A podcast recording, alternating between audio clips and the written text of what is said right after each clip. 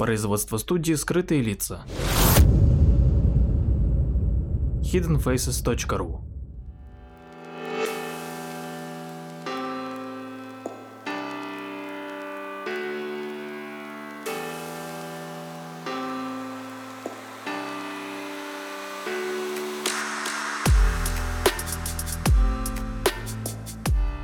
Здравствуйте, дорогие слушатели.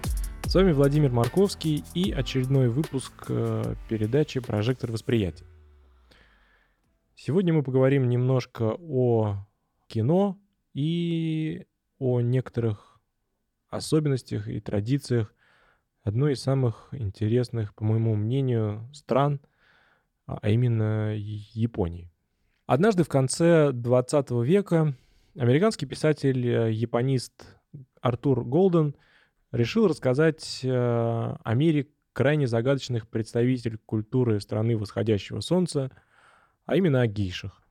В результате в 1997 году на свет появился роман «Мемуары гейши», ставший настоящим бестселлером и заинтересовавший самого Стивена Спилберга, который не один год вынашивал планы по его экранизации.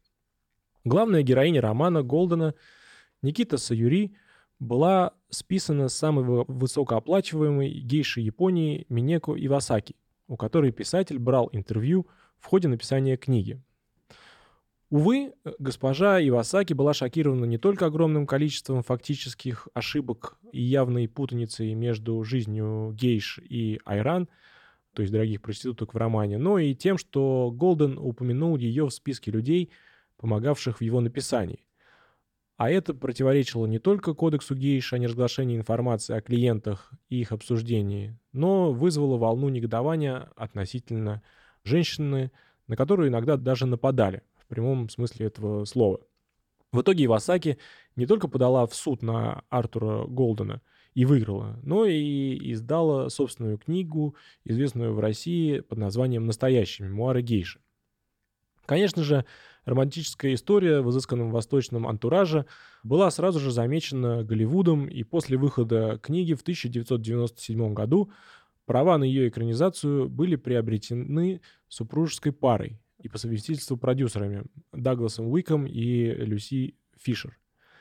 Жаждавший встать у руля проекта Стивен Спилберг никак не мог приступить э, к съемкам – из-за занятости на других проектах, поэтому к постановке он постепенно охладел и ограничился функциями продюсера.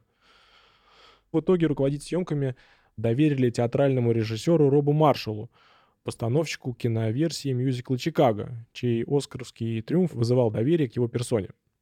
На производство картины была выделена немалая сумма — 85 миллионов долларов, и основная его часть была потрачена на постройку роскошных декораций. Поскольку действие картины происходило в 20-30-х годах 20 века в Гионе, районе японского города Киото и одном из основных средоточий культуры гейш, вид его сильно изменился к настоящему времени. Поэтому съемочная группа провела весьма кропотливую работу в Лос-Анджелесе, где был э, построен э, не только настоящий город с мощенными мостовыми, но и протекала река. Некоторые сцены на натуре снимались э, в Хаконских садах в Калифорнии – созданных еще в 1918 году, где, кстати, съемочная группа умудрилась повредить множество очень дорогих и редких э, рукодельных чаевых японских циновок. Кастинг э, был делом непростым, и после выхода картины на экраны оставался одной из главных причин недовольства японских зрителей. Ну и, собственно, не только японских зрителей. Дело в том, что режиссер Роб Маршалл отнюдь не стремился пригласить на главные роли исключительно японок, заявив, что сделал ставку прежде всего на талант и известность актрис. В итоге практически во всех основных женских ролях были задействованы китаянки. Это Джань Ци, Суюри Гон Ли, Хацумот, э, Цай Чин, тетушка, и также малазийка Мишель Ео, Мамия, и кореянка Саманта Футерман, Сацу. И хотя мужской части актерского состава в этом плане повезло больше, Кен Ватанабе прокомментировал кастинговое решение фразой «талант выше национальностей».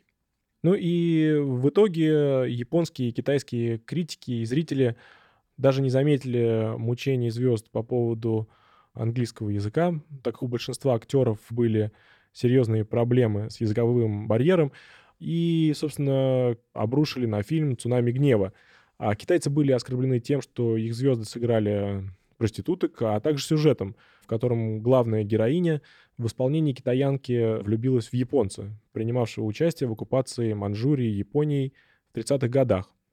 А японцев же, наоборот, оскорбило приглашение китаянок на роли женщин такой утонченной и сугубо японской профессии. Причем, а, по их мнению, в а, фильме оказалось э, огромное количество фактических ошибок и несоответствий. Ну и также разозлило знатоков и то, что авторы фильма плохо понимали разницу между гейшами и айран, дорогими проститутками, и привносили в сюжет некоторые непозволительные элементы. Особенно весьма поверхностно описывали а, некоторые ритуалы. После того, как фильм вышел на экраны, публика восприняла его довольно прохладно, и в Азии его по большей части проигнорировали, а американской публике он оказался слишком неспешным, а сама тема явно малоинтересной. Ну а критики писали, что после просмотра этой картины зритель так и не узнает ничего определенного о загадочном мире гейш. И утверждали, что Гон Ли в роли злодейки Хацумото — это единственный, кто спасает фильм от полного провала. На самом деле, мемуары гейши не нужно воспринимать как рассказ о тонкостях профессии. Скорее, этот фильм — это просто красивая и изысканно снятая романтическая история любви — и женского соперничества, рассказанное в неповторимом восточном антураже. Фильм получил, кстати, три премии «Оскар» за лучшие костюмы, декорации и операторскую работу. Так что э, его действительно стоит посмотреть просто ради наслаждения красивой э, картинкой. Давайте детальнее посмотрим на то, кто такие гейши. С японского два иероглифа звучащие как гей и ся, переводятся как искусство и человек.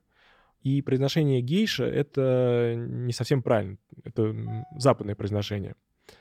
И еще неправильно считать э, гейш проститутками. Это миф.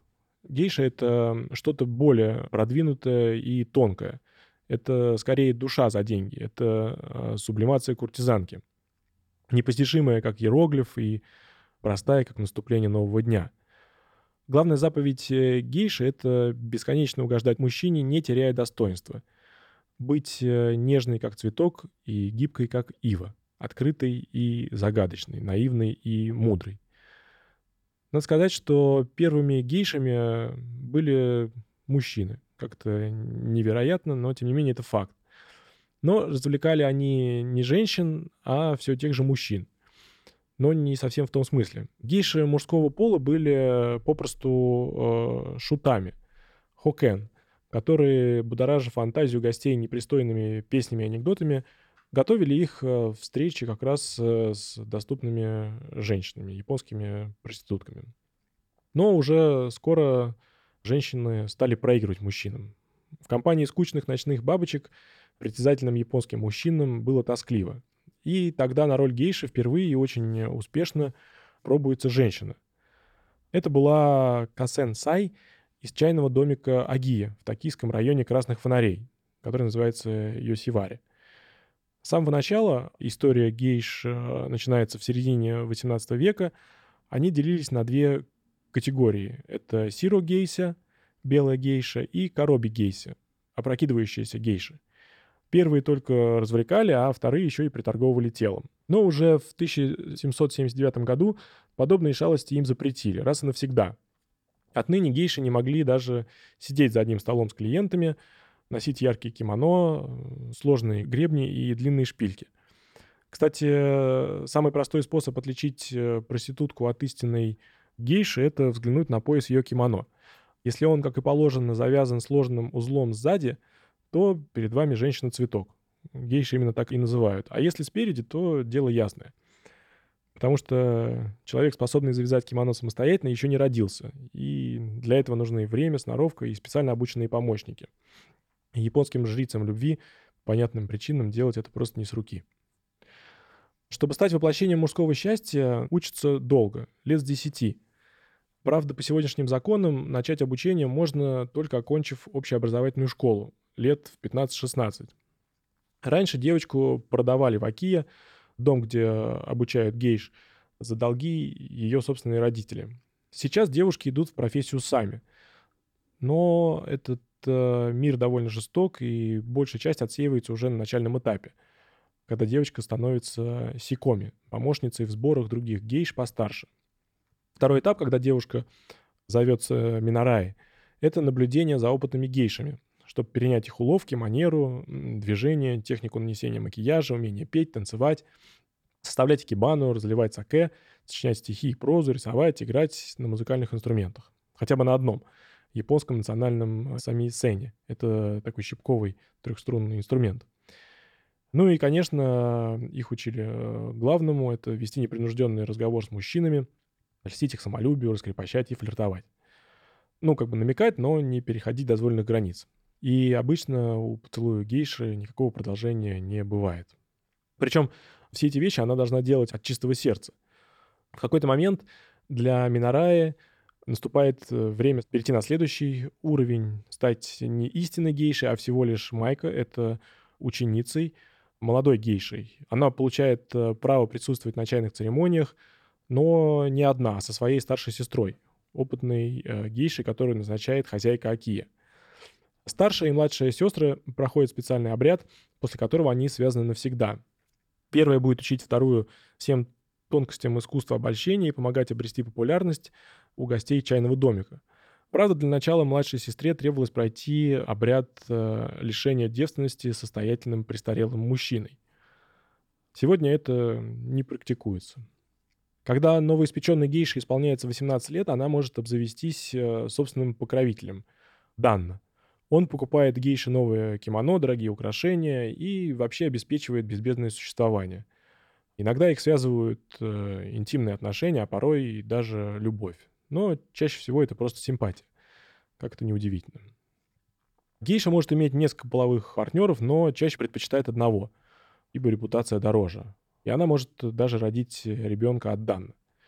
Гейша может выйти замуж. Известны случаи, когда гейш брали в жены дипломаты, министры – князья, олигархи. Но, правда, после замужества гейша должна уйти из профессии. На этот случай у затейливых японцев тоже есть обряд. Всем своим клиентам, хозяйкам чайных домиков, сестрам и матушкам а, она высылает специальное угощение. Это коробочка вареного риса. Если рис белый, девушка не вернется, а если красный, то все может быть. Профессия гейши действительно очень красивая, но к сожалению, вымирающая. Даже в Киото, традиционном э, цветочном городе, городе Гейш, их осталось всего около 300. Еще в 1920-е годы во всей стране их насчитывалось э, около 80 тысяч. А сейчас э, по всей стране осталось не более тысячи. И большая часть девушек с выбеленными лицами, разгуливающих кимоно по улицам Токио и киотского района Гейш Гиона – это всего лишь обыкновенные статисты, зарабатывающие на фотографиях с неразборчивыми туристами. Спасибо.